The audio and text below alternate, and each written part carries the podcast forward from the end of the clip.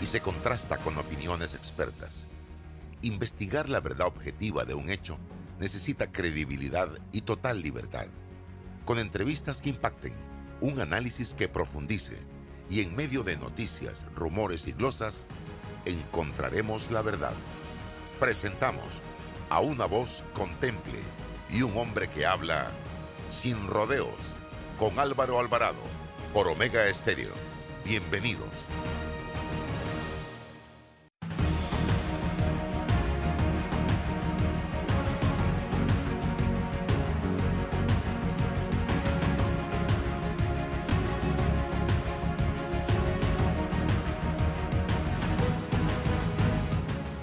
Mis amigos? Tengan todos eh, muy buenos días, bienvenidos. Bienvenidos sean todos a este eh, su programa Sin Rodeo. Estoy monitoreando algo acá rapidito. eh, para comenzar también a través de mis plataformas de Instagram, Facebook y también este programa va a quedar grabado para la historia en nuestro canal de YouTube donde subimos a diario todos los programas de Sin Rodeos y usted puede verlos allí a cualquier hora en la comodidad de su casa. Bien, eh, como habíamos venido anunciando, hoy vamos a tener el grato placer de conversar con el ex fiscal electoral y un profesor universitario versado en temas electorales y, temas también de justicia, don Boris Barrios. Eh, para eso son estos programas, para hacer docencia, para conocer el punto de vista, la opinión de personas versadas en diferentes temas, no importa la ideología, eso es lo de menos. Lo importante es darle las herramientas y los insumos a la población que nos escucha y nos ve a través de redes sociales para que saquen sus propias conclusiones, se hagan una idea de lo que está pasando y no, ah, me dijeron tal cosa. No, señores, usted eh, es libre pensador, usted puede llegar a sus propias conclusiones, pero eso sí, luego de escuchar toda la información que nosotros acá le suministramos. Eh, está como todos los días don César Ruilova con nosotros. Quiero eh, eh, darles a conocer que DEPSA Panamá maneja 100% de la materia prima que consume la industria avícola, porcina y ganadera del país. También Credit Corban. Digitaliza tu negocio con Credit Corban. Adquiere gratis nuestro botón o enlace de pago sin cargos de integración y sin mensualidades por tres meses. Escríbenos a esales arroba creditcorbank.com y empieza a vender online ya. Aplica solo para nuevas afiliaciones. Promoción válida del 27 de enero, que ya pasó, al 27 de abril del 2021 que está por pasar. Y también gracias a eh, los amigos del Metro de Panamá eh, para reforzar el autocuidado del Metro de Panamá. Mantiene dispensadores de gel alcoholado en todas sus estaciones, así como también señales en zonas de maquinitas de recarga, torniquetes, andén y trenes para procurar mantener el distanciamiento físico. El Metro de Panamá recuerda a sus usuarios que utilicen correctamente su mascarilla, procuren usar pantalla facial durante sus viajes, la limpieza constante de sus manos luego de tocar cualquier superficie y procurar un viaje en silencio. Cuidarnos es responsabilidad de todos. Bien, antes de hablar del tema electoral, un tema que generó mucho debate el fin de semana fue lo sucedido con el fallo de la Corte Suprema de Justicia en el caso del diputado Arquesio Arias. Esto ha generado un gran debate. Muchos atacando la decisión de los magistrados sin comprender cómo funciona la justicia panameña, otros sabiendo cómo funciona, otros han salido en defensa de la decisión de la Corte, no del diputado. Yo planteaba en reiteradas ocasiones, aquí el especialista es en materia de justicia es el señor Ruilova y don Boris Barrios, lo siguiente, como ciudadano, como periodista, yo no sé si el diputado Arias es culpable o es inocente, yo no puedo emitir un juicio o un criterio en ese sentido. Porque primero, no estuve en el lugar de los hechos. Segundo, no estuve en la audiencia. No he tenido acceso al expediente y lo que no está en el expediente no tiene valor judicial. No conozco al señor Arquesio Ares, no lo voy a defender tampoco. Pero no tengo pruebas que sustenten una cosa ni la otra para yo venir a emitir un juicio o un criterio. Lo que sí puedo señalar, y ustedes me van a corregir si estoy equivocado, es que de 2000, del 1989, post invasión a la fecha, voy a poner ese marco de referencia, no conozco un caso de un diputado que haya sido condenado por la Corte Suprema de Justicia, basado en los elementos eh, constitucionales de que es la Corte la que investiga y juzga a los diputados y es la Asamblea la que investiga y juzga a los magistrados. Eso sí, la Asamblea, recuerdo que condenó a un magistrado a cinco años y fue el caso del señor Moncada. Eso sí lo recordamos, en el 2015. Decía yo también que no es porque en la Asamblea no se han dado situaciones, y yo recuerdo dos muy escandalosas, donde muchos diputados quedaron precisamente, y puedo recordar tres. Uno, el caso Semis, que fue en el 2002, gobierno de Martín Torrijos. Otro, el tema de las partidas circuitales, 2009-2014.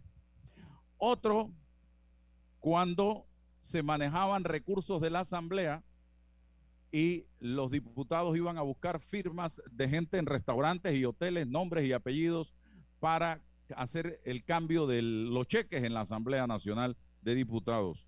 Entonces, el planteamiento, y creo que viene a colación en la discusión que vamos a tener hoy con don Boris Barrios, es qué más tiene que pasar para que ya entremos en definitiva a realizar los cambios profundos en materia de constitución que necesitamos. Porque estamos buscando la fiebre en la sábana y aquí Miren la cantidad de protestas. Aquí protestamos por los eh, respiradores. Ya se acabó los respiradores. Protestamos por el CENIAF. Ya se acabó el CENIAF. Ahora protestamos por Arquesio. Ya se acabó Arquesio. Pronto se acabará Arquesio. Y, vendrá otra protesta de moda. Pero los problemas continúan, los profundos problemas que tiene el Estado panameño. Así que dejo, eh, don César, eh, la palabra a usted para el análisis también desde una óptica legal. Gracias, buenos días Álvaro, buenos días doctor Boris Barrio, amigo, eh, hombre de, mucha experiencia, no solamente en el plano eh, electoral, sino también en el estudio profundo de las cuestiones constitucionales. Así que nos va, por supuesto, a ayudar enormemente hoy a, descifrar algunas, algunas, algunas problemáticas. Yo sí, Álvaro, eh, tengo quizás alguna visión distinta en el sentido de que em, no ha existido un gran debate, ha existido una reacción, quizás una gran reacción, pero nos hace falta el debate, el debate sosegado, el debate profundo, para mirar eh, los, los, temas que tenemos que mirar. Y lo he, lo he conversado quizás contigo en muchas ocasiones. La gran diferencia entre los países desarrollados y nosotros es que ellos identifican los problemas, ubican los mecanismos para la solución y lo debaten y lo discuten. Algunos pueden que resulten eh, resueltos, otros no, pero logran identificar sus problemas. Pareciese que nosotros en la reacción de los temas no los identificamos. Tal es así, Álvaro, que en esa reacción he escuchado hasta diputados sostener que ahora lo que se impone es un proyecto de ley para modificar el artículo 495 del Código de Procedimiento Penal, porque dice que ahí es donde está el problema, que dos tercios de la Corte se requieran para declarar culpable a un diputado. El problema, por supuesto que no, está allí, eso es, parte del problema, una especie, el género está en otra circunstancia. Mm, bueno, yo sí, bajo el imperio de la ley, del procedimiento, del, diputado Arquesio es, es, inocente. Hay que decirlo sin mayor ambaje, porque eh, un fallo de la Corte así lo determinó. Ahora, bajo un esquema torcido, bajo un procedimiento Em, desigual, desequilibrado, injusto. O sea, eres inocente dentro de un panorama injusto. ¿Qué hacer, Álvaro? Bueno, no, el término que se está de moda ahora es no culpable. Claro, no, culpable. no, no, quiere decir que eres inocente o culpable, sino eh, al estilo Poncio Pilato, ¿no? no por una solución, por una solución de, de, importación de, de, un sistema anglosajón, ¿no? Que, que, no nos pertenece, pero venimos copiando cosas y venimos asimilando cosas de otros lugares. Y genera quizás eh, una reforma, pero no se discute, no se debate las cosas que nos pertenecen que son parte de nuestra cultura, de nuestra cultura judicial, de nuestra historia.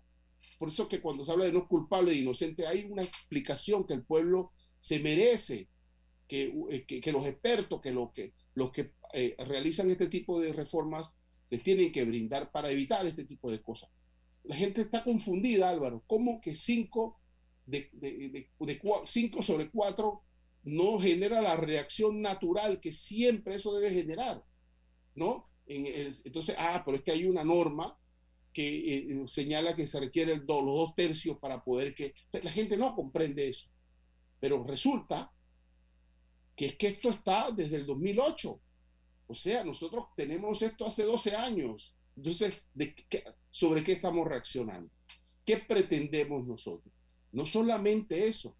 ¿Cómo pedirle a un fiscal dentro de la Corte Suprema de Justicia en este tipo de procesos que se llaman especiales, que en dos meses tenga que culminar una investigación, cuando en el proceso ordinario se le permite a un fiscal, en un caso simple, seis, hasta seis meses. Entonces, en un caso complejo como, como, la ley dice usted nada más tiene dos meses. ¿Y quiénes se hicieron eso? Ellos mismos. ¿Cómo podemos pretender una solución distinta a esta cuando de la Corte Suprema de Justicia, en la que hay nueve magistrados, se tiene que escoger un fiscal para que investigue la causa. Y para usted ser fiscal, no necesariamente se asimila que usted es abogado y, debe, conoce la técnica y la pericia. Usted tiene que tener una experiencia, un bagaje como fiscal. Entonces no es cualquiera, ni por el hecho de ser abogado, ni por el hecho de ser magistrado, que tiene la pericia, la experiencia, el bagaje para poder asumir la responsabilidad de una investigación y, a eso se le van sumando dentro del esquema una serie de cortapisas, de limitaciones, en un traje a la medida que en su momento los diputados se hicieron en el llamado proceso especial. La gran pregunta para el debate es la siguiente, y, para que nuestro amigo Boris eh, Barrio nos pueda ayudar, es ¿qué justifica hoy, en pleno siglo XXI, y qué legitima que unos panameños tengan un proceso especial sobre otros panameños. Una pequeña porción de panameños, diputados, eh, magistrados y una serie de panameños eh, requieran y estén auspiciados por un llamado proceso especial sobre el resto de la población panameña. Ese es el debate, ese es el debate, porque lo demás solo es el efecto y la consecuencia. La causa es la existencia de los llamados procesos especiales, amparado, por supuesto, en la Constitución Nacional. Sí, definitivamente lo que se pregunta el panameño de a pie. Yo cometo un delito, me tratan cual delincuente, uno de estos funcionarios de alta jerarquía protegidos por la constitución comete un delito y todo es paños y manteles, un tratamiento sumamente especial por el mismo delito. Don Boris, bienvenido. Gracias Álvaro, gracias mis queridos amigos. Primero agradecerle la invitación de acompañarlos esta mañana y de compartir ideas y de debatir. Los panameños tenemos que debatir.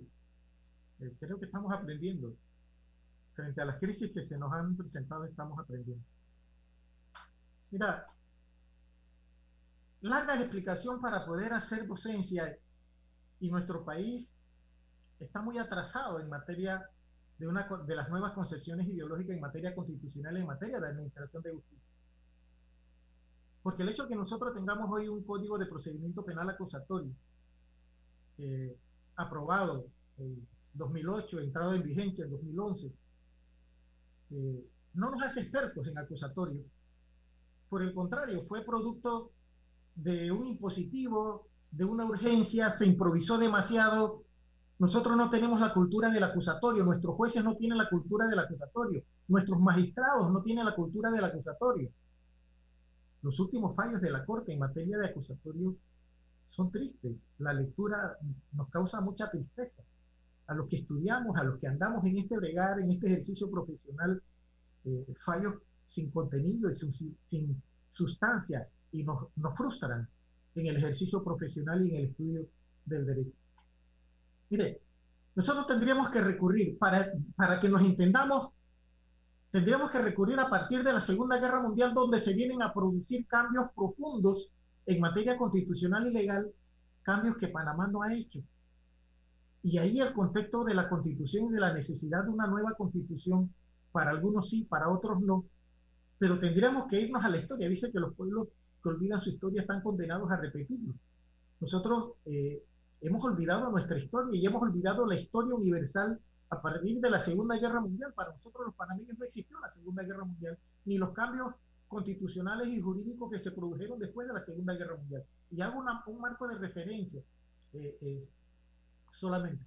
Cuando termina la Segunda Guerra Mundial se dan los cambios constitucionales en la Europa continental, empezando por Italia, Francia, Alemania, que hacen un cambio ideológico profundo del modelo de Estado liberal que venía del modelo francés, de la Revolución Francesa, que es el que tenemos nosotros los panameños, hacia un modelo de Estado constitucional, social y democrático de derecho, al que no hemos hecho cambio nosotros los panameños. Y después de eso, nos importan eh, transformaciones profundas. Nosotros tendríamos que leer, y hay gente que en Panamá, operadores jurídicos, que detestan el concepto de control de convencionalidad y la aplicación de instrumentos internacionales de protección de derechos humanos, porque se raja las vestiduras señalando que el país tiene una Corte Suprema y una Administración de Justicia y que no puede haber un organismo internacional que le diga a los panameños eh, cómo administrar justicia. Pero es que cuando se terminó la Segunda Guerra Mundial en Europa surgió el Pacto de Roma, en América surgió el Pacto de San José y todos los países firmaron estos pactos y renunciaron a la soberanía nacional en pro de una jurisdicción internacional de protección de derechos humanos y hoy el modelo acusatorio está engarzado con ese modelo de justicia internacional de protección de los derechos humanos. Todo este escenario tendríamos que entenderlo para incluso prever que la decisión que dicta la Corte Suprema de Justicia en, el, en el caso Arias del diputado Arias va a quedar ahora en manos, según se ha anunciado, de la Justicia Internacional de Protección de los Derechos Humanos a las que van a recurrir las víctimas. Y hoy nuestros funcionarios no entienden que las decisiones que toman en el derecho interno pueden ser revisadas por el derecho internacional en base a violación de derechos humanos. Nuestra Corte, el fallo que dictó la Corte no termina allí puede abocarse a la Jurisdicción Interamericana de Protección de Derechos Humanos, significa que mañana o pasado puede venirnos una séptima, porque ya llevamos seis condenas por la Corte Interamericana de los Derechos Humanos contra Panamá. El caso más conocido es el caso Baena, de, de los trabajadores del CITIRRE, que nos condenó al pago de una millonada que todavía el Estado no termina de pagar. Pero en este caso también podemos llegar, y eso es lo que el funcionario panameño que administra justicia que administra justicia judicial o administrativa tiene que entender que sus decisiones comprometen al Estado y comprometen la economía del Estado que tenemos que pagar todos los panameños. ¿Quiénes pagaron eh, eh, la sanción a Panamá por, la, eh, por la ley 25 que condenó al Estado a pagar las millonadas? Nosotros los panameños con nuestros impuestos. Entonces, si no entendemos estos fenómenos de administración de justicia hoy día, donde no es la decisión de la Corte la que queda allí y allí murió, ni es la decisión de un juez que muere allí, sino que hoy estamos abocados a jurisdicciones internacionales de protección de derechos humanos, entonces no estamos entendiendo el modelo nuestro. Yo en el caso Aria, mis queridos amigos, igual que tú Álvaro, no sé si es culpable o inocente porque no estuve allí y que también es una violación del derecho del ciudadano a conocer el proceso porque debió haber sido transmitido. Yo creo en eso. Yo creo en ese control ciudadano, en esa veeduría ciudadana de saber, por eso uno de los principios rectores de la Administración de Justicia es el principio de publicidad. Los panameños no sabemos qué sucedió allá adentro.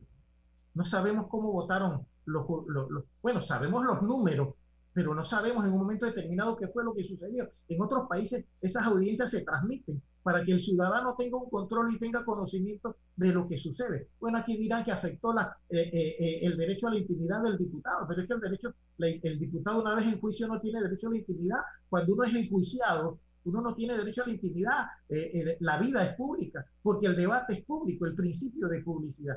Entonces, ni, tú ni yo sabemos, ni César, qué fue, qué es lo que sucedió allá lo interno. Sabemos, ni sabemos, Boris, cómo sustentó el fiscal, qué sustentó el fiscal, qué argumentos planteó, cómo sustentó la defensa, qué argumentos planteó la defensa, porque no tuvimos acceso a la audiencia.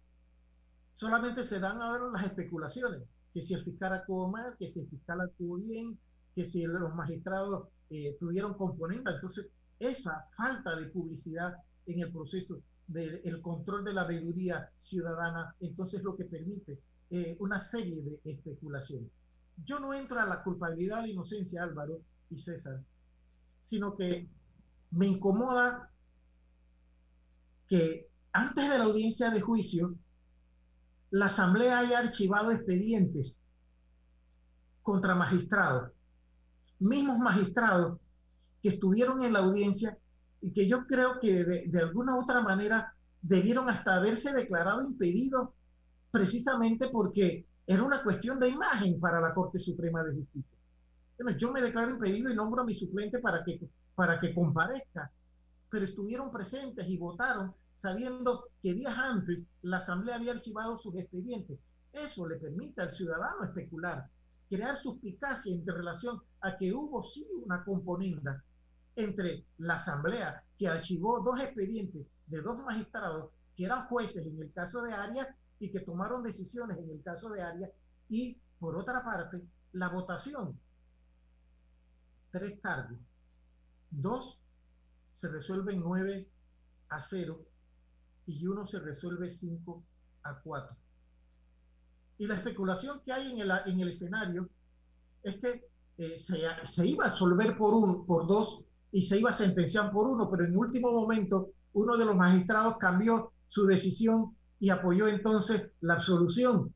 Entonces, eh, y es un magistrado que requiere eh, en, tiempo, en poco tiempo determinar si se queda o se va. Entonces, estas son las suspicacias que afectan a la Administración de Justicia en cuanto a su credibilidad. Y esta falta de credibilidad eh, se, se, se extiende hacia abajo, Álvaro los que litigamos todos los días en este tribunal y vemos las decisiones que toman los jueces y los fiscales, cuando ven ejemplos de, esta credibilidad o falta de credibilidad en los que tienen la jefatura, nos afecta a todos en cuanto a la fe en la administración de justicia. Entonces, ¿dónde está la fiebre, don Boris? Luego de este ah, balance o análisis que usted ha hecho, ¿sigue estando en la sábana? Esto de ayer de los diputados, como dice el señor Ruilova, es como ver que hay un paciente, que tengo un paciente, un médico que tiene una semana con fiebre de 40 y yo sigo dándole Tilenol o acetaminofén, pero no voy a buscar la raíz de la fiebre. ¿Dónde está el problema real de ese paciente? Mientras nosotros no hagamos cambios, y aquí viene entonces el debate constitucional, cuando no hagamos cambios sustanciales, nosotros no vamos a hacer ninguna transformación de la sociedad panameña. Ciertamente que el modelo de, nombrar magistrados tiene que cambiar. Y todavía peor, el modelo de enjuiciar altas personalidades del gobierno tiene que cambiar. Mira, si una experiencia tuve yo en ese debate, yo fui parte en un momento determinado eh, de la comisión codificadora del Código de Procedimiento Constitucional que se presentó a la Asamblea, pero que nunca fue debatido. Y uno de los puntos más álgidos fue la forma de juzgar a los altos personeros de gobierno. Porque no hay un acuerdo y siempre salen intereses, ni siquiera de los que están en los altos cargos personeros del gobierno, sino de la clientela política que se sustenta debajo de ellas con aquellos salarios y aquellas botellas y aquellos que salen a defender a los jefes y interfieren entonces en el análisis objetivo hacia hacer cambios profundos mientras nosotros no cambiemos el modelo de nombramiento de magistrados a la Corte y el modelo de nombramiento de altas personalidades del gobierno, altos dignatarios del gobierno, nosotros no vamos a, hacer, a tener estos cambios porque va a seguir sucediendo lo mismo. Tú hiciste un análisis al inicio. ¿Cuántos magistrados han sido condenados y cuántos diputados han sido condenados? En esta correlación entre asamblea y corte en materia de enjuiciamientos especiales. Y sí, César habla de los procesos especiales. Esos procesos especiales en otros países terminaron con las proclamas constituyentes después de la Segunda Guerra Mundial bajo el concepto de igualdad. Pero nosotros, como no tenemos una constitución de carácter social, un constitucionalismo de carácter social, que tiene que vela primero por el interés social y no por el interés individual, nosotros tenemos una constitución liberal que vela primero por el interés individual. Y es por eso que el discurso del político, cuando está en oposición, es muy distinto al discurso del político cuando llega al gobierno. Cuando llega en oposición, que siente el abuso y el poder político, quiere modificar la constitución. Pero cuando llega al poder y se da cuenta que gobernar con la constitución que nosotros tenemos, que fue creada para eh, abanicar una dictadura y para permitir a una dictadura, eh, se dan cuenta que es el mejor modelo para gobernar porque no hay controles, no hay controles al abuso del poder político. Y es allí donde entonces hoy nos adentramos al debate en torno a una nueva constitución por la vía de que se ha hablado de una constituyente paralela. Voy con César, pero mira lo que me dice aquí un colega de ustedes dos, no mío, eh, y tiene toda la razón. La reforma planteada ayer por un grupo de diputados es solamente para diputados, pero los magistrados, el presidente, no entran en esta reforma que se planteó ayer. O sea, seguimos teniendo dos tipos de ciudadanos realmente. Esto es por omisión accidental o intencional. Desconocimiento. En todos los juicios ordinarios, sala penal y Tribunal Superior de Apelaciones se exige dos terceras partes. ¿Esto también lo van a cambiar, me dice este abogado? César. Eh, lo, que conversamos, ¿no? Eh, sufrimos y vivimos de la cultura de la reacción, de la cultura de lo inmediato, ¿no? Tenemos el panorama. Estos procedimientos eh, están allí hace años. No se activan porque lo normal es que no se activan porque no llegan los procesos por la llamada prueba idónea y tal, no llegan. Cuando llegan, entonces sufren los embates de las limitaciones que ellos mismos se han impuesto para beneficio. Entonces nosotros lo que hacemos es reaccionar.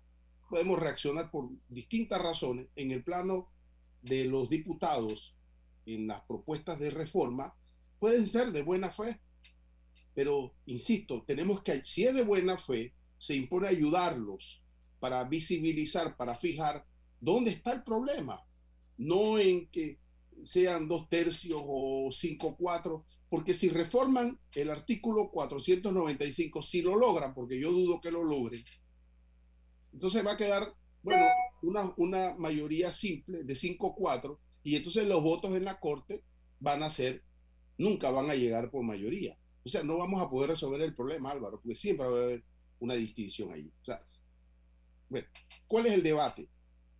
Ah, necesitamos reformar con profundidad. Todos coincidimos que hay que reformar con profundidad. Pero hay, una, hay, un, hay un problema y un conflicto entre el poder constituido y el poder constituyente. El poder constituido en este país ha dominado el escenario, ha monopolizado la decisión política de, qué, de decir qué se reforma, qué no se reforma, cómo el alcance y la profundidad. Y si el sistema de hoy jurídico, político, le satisface al poder constituido, no va a permitir que el poder constituyente se lo reforme desde afuera. No lo va a hacer. Y no lo va a hacer por, por estos ejemplos y estas circunstancias. Y no lo va a hacer porque el Tribunal Electoral, que tiene que, en todo caso, tendría que regular, permitir estas iniciativas, está vedando, está impactando lo negativo para que no puedan activarse ni siquiera con la composición y la búsqueda de firmas. O sea, es, es parte de lo que tenemos que conversar. Pero el, problema es este, ¿cómo hacer que el poder constituido ceda, o sea, el poder constituido, los que nos gobiernan en la coyuntura, cedan y permitan un debate profundo para eso, para reformar, no curita, no artículos de procedimiento, no solo el asunto de, de la, en sede de la Corte Suprema o en sede de la Asamblea, no, no, no, no. el sistema que se crearon por lo menos en el 2004, que tiene 15 años. Uno se investiga al otro y el otro se investiga acá. Y Sí, todos sabemos qué pasa aquí con los votos y quién baja, se baja al final y quién sube. Eso es, eso lo sabemos, parte de nuestra cultura. Pero tenemos un andamiaje que permite, que permite eso. Eso es lo que tenemos que debatir para cambiarlo y refundarlo algo. ¿Cómo hacerlo? No lo sé. No estoy seguro. La única forma que veo es que venga, que llegue de afuera iniciativas desde el poder constituyente. El poder constituido lo está impidiendo a todo rigor. ¿Cómo resolverlo?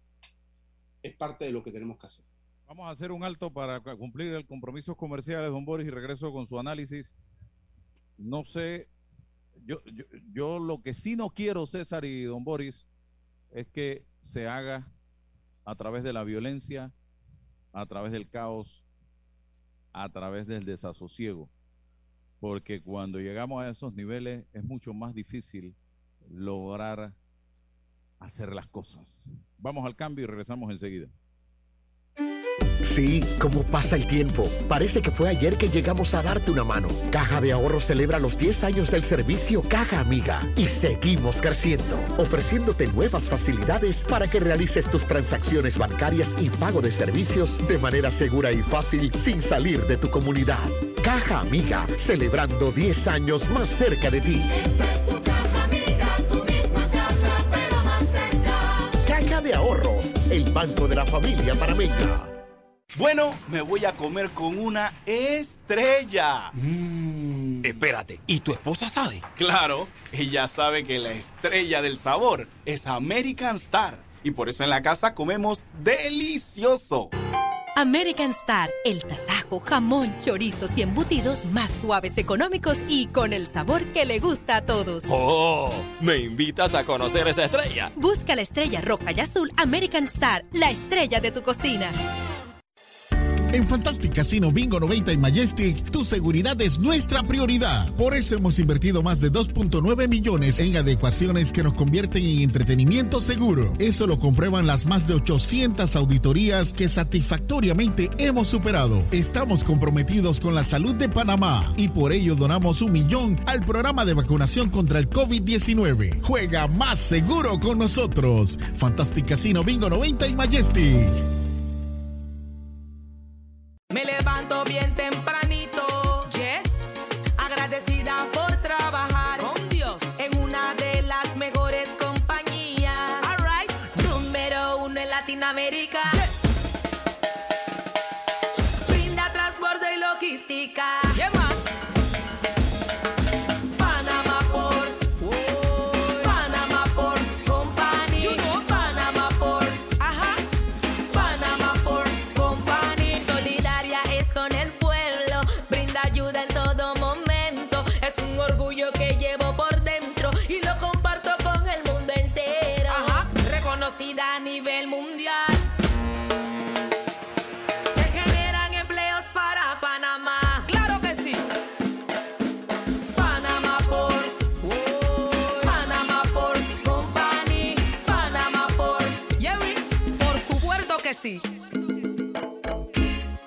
Déjate llevar por la frescura del pollo melo.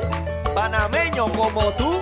Déjate llevar por la frescura del pollo melo. Variedad y calidad. Melo. Frescura de altos estándares. la calidad es una promesa. Para llevarte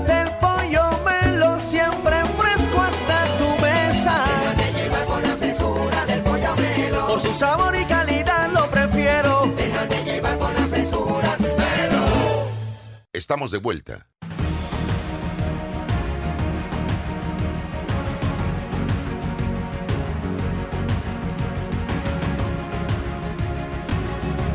Adelante, Omega Estéreo.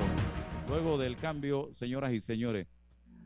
Don Boris, estamos ahora enfrentados a un debate donde hay sectores de la sociedad que han decidido salir a buscar las firmas necesarias, más de 500 mil firmas, para lograr, como dice la norma, eh, una asamblea constituyente.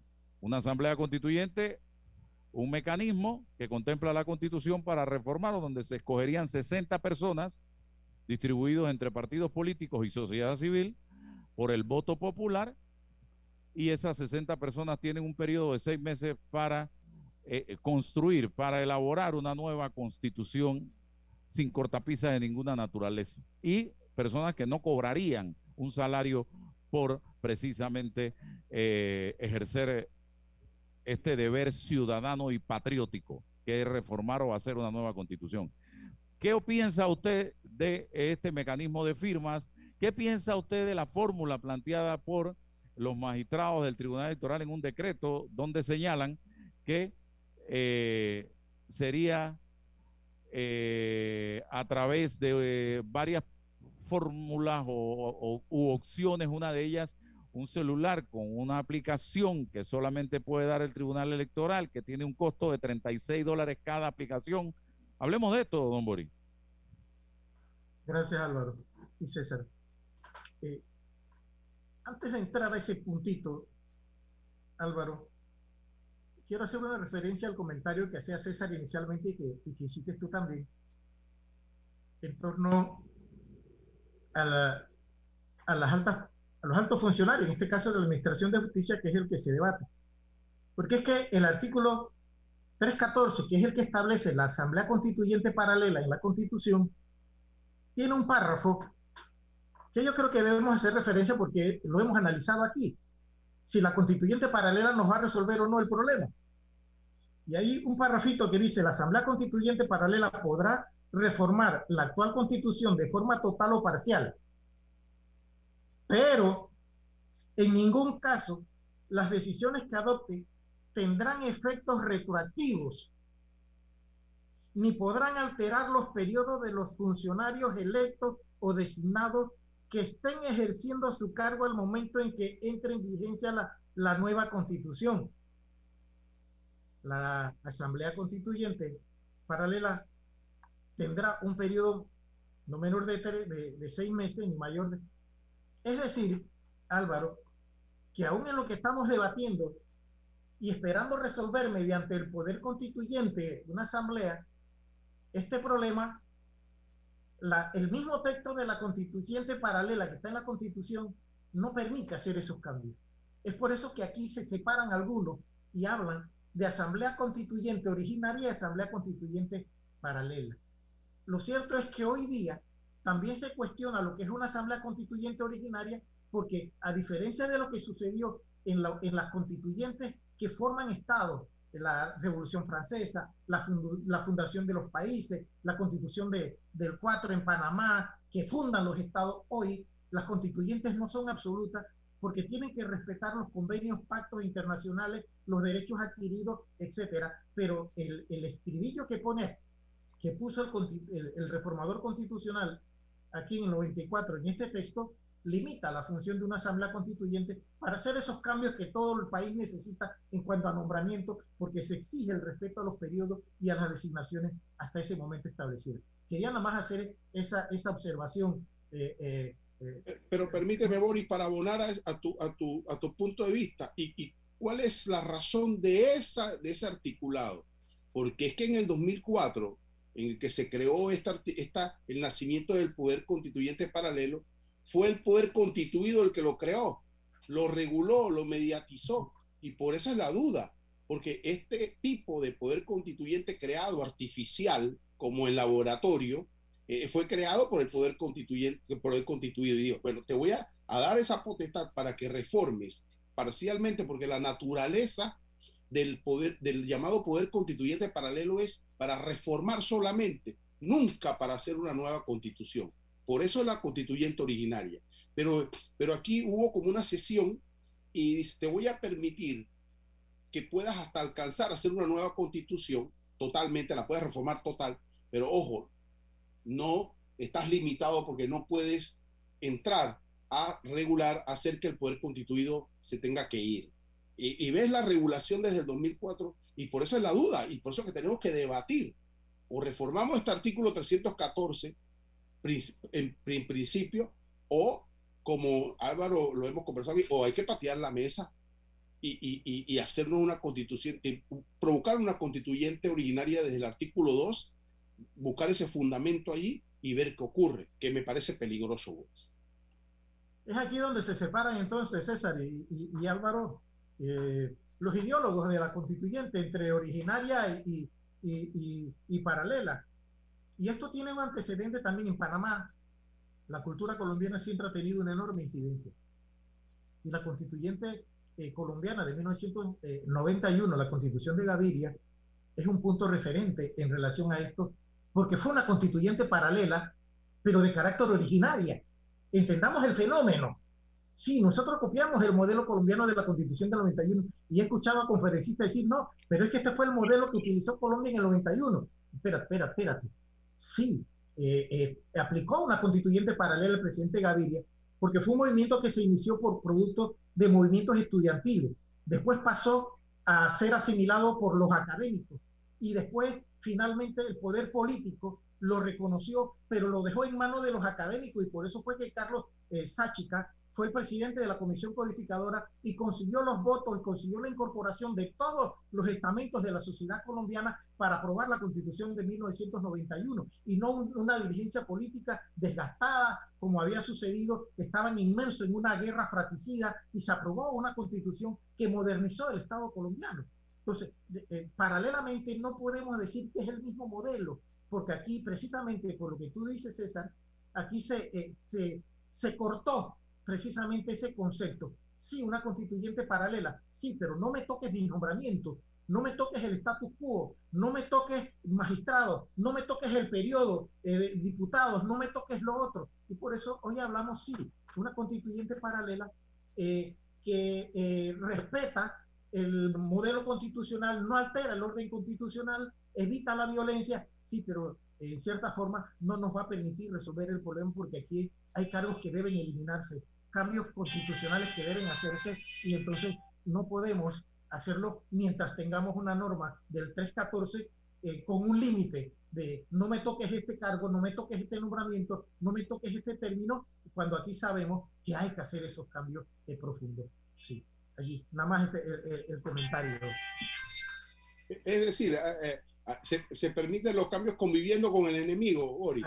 Hay que convivir con el enemigo al lado, ¿no? Así Eh, mismo es, puede decir, voy a reformar, pero tengo el enemigo apuntándome con un, con una- un armamento peligroso. Si yo, entonces, eh, eh, es, eh, bueno, estos, eh, estas, estos espacios que se abren por el caso Ar- Arquesio, nos tienen que poner perspectiva para fijar los puntos de debate, hacia dónde tenemos que ir. Pero ahora nos vamos a desgastar con eh, eh, iniciativas de reforma para ir a buscar eh, soluciones en los artículos de los códigos. Ahí no están. Es un debate eminentemente político, no jurídico, de voluntad política. Existe voluntad política para refun- refundar el Estado, para refundar los poderes del Estado. Ese es el debate. Eh, aquí no es una cuestión de, de- de técnica jurídica, porque si no, entonces llamamos a los abogados, los expertos, y que nos resuelvan los embates jurídicos. Es un diálogo eminentemente político, que tiene que engarzar el desarrollo económico, el, el problema de la desigualdad social, lo que tú hablas, eh, los estados sociales, los estados de bienestar que, que- que han sido, han sido eh, impactados con, con la, la modernidad del Estado, achicarlo, agrandarlo, qué sé yo. Pero es, una, es un debate de lo que nos hace falta es poner de acuerdo con los instrumentos. ¿Cómo lo hacemos? ¿Con quién lo hacemos? Bueno, ¿con quién lo hacemos? Tenemos que ser nosotros los panameños. No, no, no tenemos ayuda. Sí, de técnicos, de instituciones y organizaciones. ¿Cómo lo hacemos? Bueno, ¿qué, ¿con qué instrumentos tenemos? No hay ambiente de confianza. Se adelantan los procesos electorales. Entonces, es, es difícil. Tenemos una pandemia.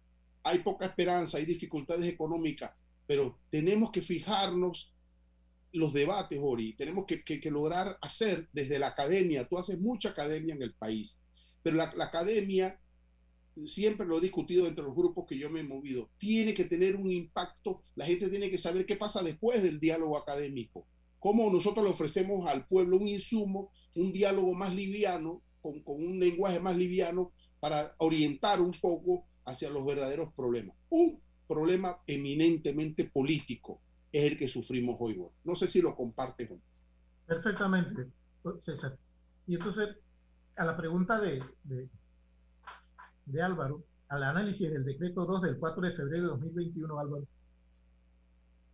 el decreto prevé tres maneras de convocar una asamblea constituyente paralela, que es por vía del Ejecutivo, la primera, la primera fórmula, eh, pero ello requiere entonces la ratificación de la mayoría absoluta del órgano legislativo.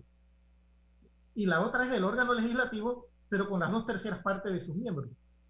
Y la última, que es en la que estamos, que es la iniciativa ciudadana, pero tiene entonces la cortapisa de que tiene que buscar el 20% de los integrantes del padrón electoral al año a diciembre del año anterior, que sería el 31 de diciembre del 2020, del 2020, que implica eh, por allá por los 581 mil eh, eh, firmas que tendría que conseguir eh, conseguirse para que el Tribunal Electoral entonces convoque a, a- a unas elecciones para constituyente. Y todo eso tiene todo un conjunto. eh, eh. A mí me parece el decreto muy escueto, no dice, no dice mucho, eh, está, eh, eh, entra en muchas contradicciones, aparte que yo entiendo, eh, el Tribunal Electoral no quiere co- constituyente, el Tribunal Electoral, desde mi punto de vista, conozco el monstruo por dentro, no quiere constituyente, los magistrados del Tribunal Electoral representan partidos políticos y partidos políticos grandes.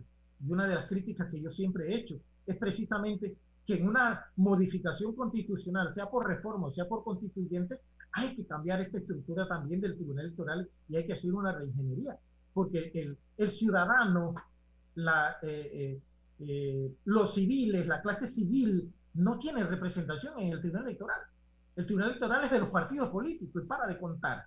Entonces, no, no, no, no nos pensemos aquí que es que el Tribunal Electoral está eh, eh, eh, aupando o está eh, consciente de una convocatoria una asamblea constituyente paralela u originaria. No, el tribunal no quiere nada de eso. Por eso un reglamento, un decreto reglamentario escueto como el que nosotros tenemos, eh, eh, que nos plantean una serie de, de- de- de dudas. Por ejemplo, que las peticiones seis meses para cumplir, es decir, que ya están corriendo los seis meses de la petición que, que se hizo para los efectos de conseguir las firmas y se inició en febrero y termina en julio. Significa que si no se consiguieron las firmas a ese, terminó la iniciativa. Pero además hay otros aspectos. El Tribunal Electoral coge la, la iniciativa y hace la convocatoria de las elecciones de constituyentes en términos no menores de tres meses ni mayor de seis meses. Y todavía no hay una reglamentación por parte del Tribunal Electoral de cómo sería esa elección. Si sería por circuitos electorales o sería como dice el 314, eh, eh, eh, por eh, eh, constituyentes provinciales y comarcales. Ese es el concepto que utiliza el, el 314 de la Constitución. No es el actual, eh, se separa. Sin embargo, el actual está vigente por, por, por, por código electoral. Podría ser uno de los dos mecanismos que se utilicen para entonces convocar eh, a una elección de constituyentes, sea por circuito como está, que habría que eliminar de los plurinominales algunos para llegar a los quedar en los 60 o que se utilice un nuevo mecanismo de constituyentes provinciales y eh, comarcales para llegar a los 60. Eh, es lo que es, eh, la- los académicos hemos analizado desde ese punto de vista, atendiéndonos al código electoral y al texto del artículo 314 de la Constitución que hace esa referencia. A esa integración de los 60 eh, tiene un periodo de convocatoria. Imagínate que si se logra conseguir eh, los 580 y tantos mil firmas, el Tribunal Electoral tendría regañadientes, porque no no es que creo que lo quiera hacer eh, eh, encantado ni correr, sino porque eso va en contra de las concepciones ideológicas hoy de los partidos políticos grandes. Los partidos políticos grandes no quieren constituyentes, aunque he escuchado por allí a voceros de estos partidos, pero voceros, no decisiones de partidos, hablar de respaldo a una constituyente, pero porque ahora están en oposición. Pero esos mismos que hoy hablan de apoyar una constituyente fueron los que gobernaron ayer en base a esta constitución y que en su, en su campaña habían anunciado que iban a convocar constituyentes y cuando llegaron a la presidencia dijeron no hay momento político ni, ni hay voluntad política. Esos mismos hoy son voceros que respaldan de palabra, no de actitud ni de hecho, a una convocatoria a constituyente. La advertencia que te había comentado hace un momento de que no se pueden tocar los cargos ni los tiempos de, la, de, los, de las personas designadas por leyes especiales, entramos en un debate eh, profundo.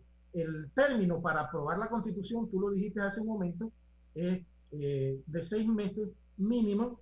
Eh, hay un referéndum en este supuesto que no hay en los dos modelos anteriores, eh, específicamente condicionado, simplemente cumplido eh, la recolección de firmas, la convocatoria de constituyentes, la entrega de la constitución al tribunal electoral y no al ejecutivo, porque el ejecutivo no tendría nada que ver con esta convocatoria si eh, eh, los constituyentes logran redactar una constitución, la entregan al tribunal electoral, el tribunal electoral lo, la publica en el boletín del tribunal electoral y empieza a correr un término para convocar entonces a referéndum. Al final es el pueblo el que con un sí o con un no en referéndum aprobaría o no aprobaría la constitución. El procedimiento establecido al amparo del artículo 314 de la constitución.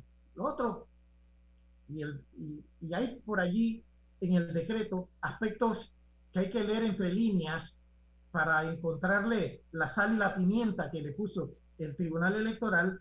Por ejemplo, eh, dice en uno de sus, de sus aspectos, varias iniciativas pueden organizarse simultáneamente para los propósitos de este decreto, es la iniciativa ciudadana. Y las firmas que obtengan se podrán sumar para consolidar una sola iniciativa si así lo deciden expresamente por escrito y lo comunican al Tribunal Electoral antes del vencimiento del plazo de los seis meses que tiene la primera iniciativa, que está corriendo. Es decir, que si hay otros grupos, por ahí hay un grupo que ya anunció, si sale otro grupo, este puede anunciar entonces que eh, las firmas pueden utilizarse en conjunto si lo anuncia antes de la terminación del periodo. Si, el vencimiento, si al vencimiento de los seis meses la iniciativa no ha logrado alcanzar la cantidad de temas, de, de firmas requeridas, no podrá transferir sus firmas a otras iniciativas conocidas por el, eh, eh, reconocidas por el Tribunal Electoral con posterioridad. Murió. Y ese es uno de los escribillos. Hay, hay que leer en letra eh, entre líneas qué es lo que significa eso. Eh, eh, y ese es un corta, ese es un cortapisa, precisamente para la iniciativa ciudadana. Pero hay otro. También podrá una iniciativa desistir de la suya para apoyar a otra, pero sin sumar las firmas que hayan recolectado. Y mató la iniciativa ciudadana. La mató el Tribunal Electoral.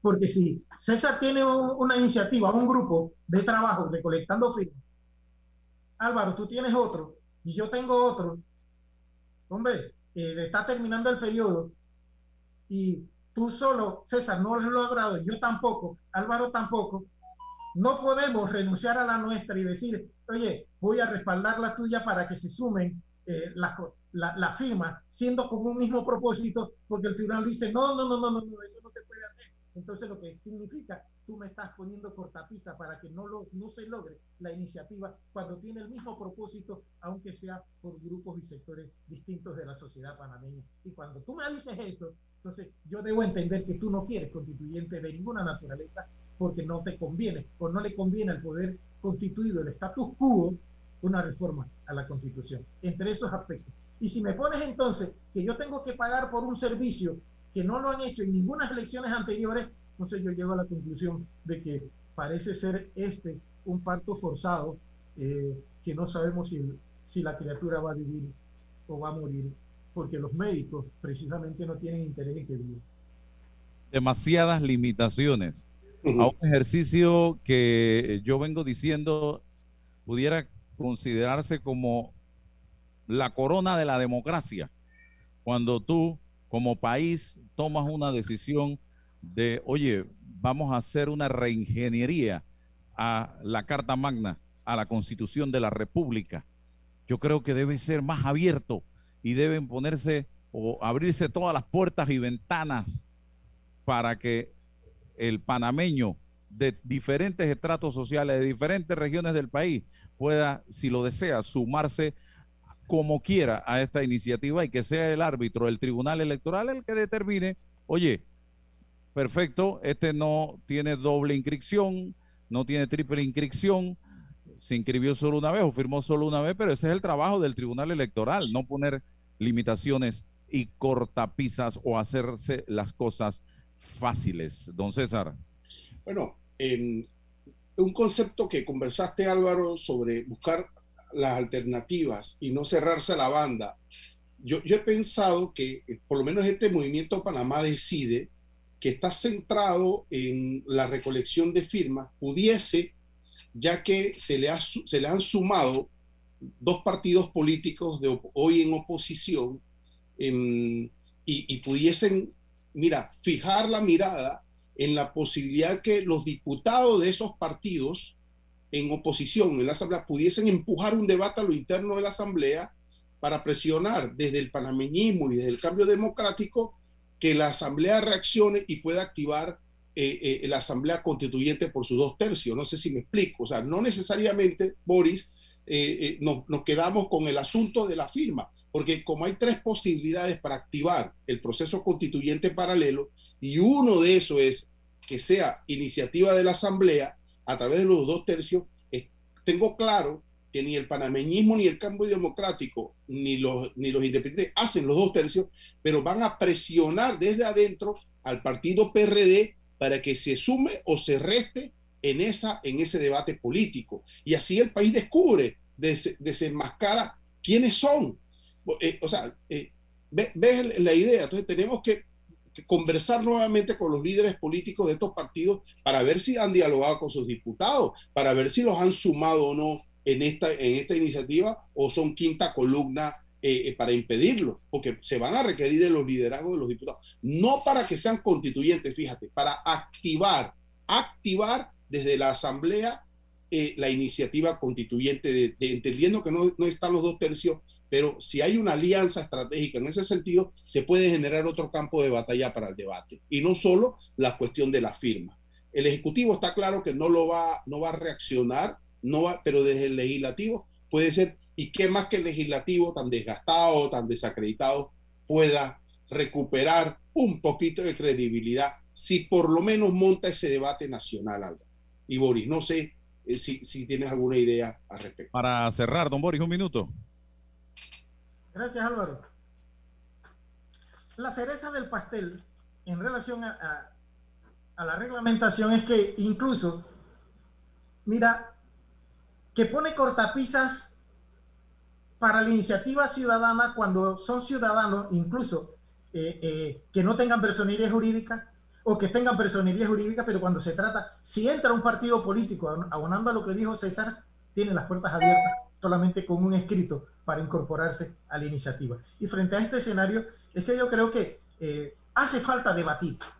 Si hace falta debatir, el país necesita este tipo de debate. El ciudadano no maneja una constituyente ni una convocatoria constituyente. No tenemos esa cultura porque no se, no, no la, no, no. ¿Cuándo fue la última vez que Panamá tuvo una constituyente? En el 46 porque la del 72 no fue una constituyente, fue una asamblea que se declaró en constituyente y esa es la gran crítica a la, a concepción ideológica de la constitución de 1972, que fue convocada la Asamblea Nacional de Representantes de Corregimiento para reformar la constitución eh, del 46, pero entonces se declaró en asamblea constituyente sin haber sido convocada y proclamó la, la constitución de 1972 con esos caracteres que todos conocemos de autoritarismo, arbitrarismo, que abanicó eh, eh, una dictadura, etcétera, y todo lo demás, aunque los que tanto criticaron esa dictadura se han arropado hoy día con esa constitución arbitraria, abusiva del poder político, después de haber criticado durante 20 y 21 años esa misma constitución.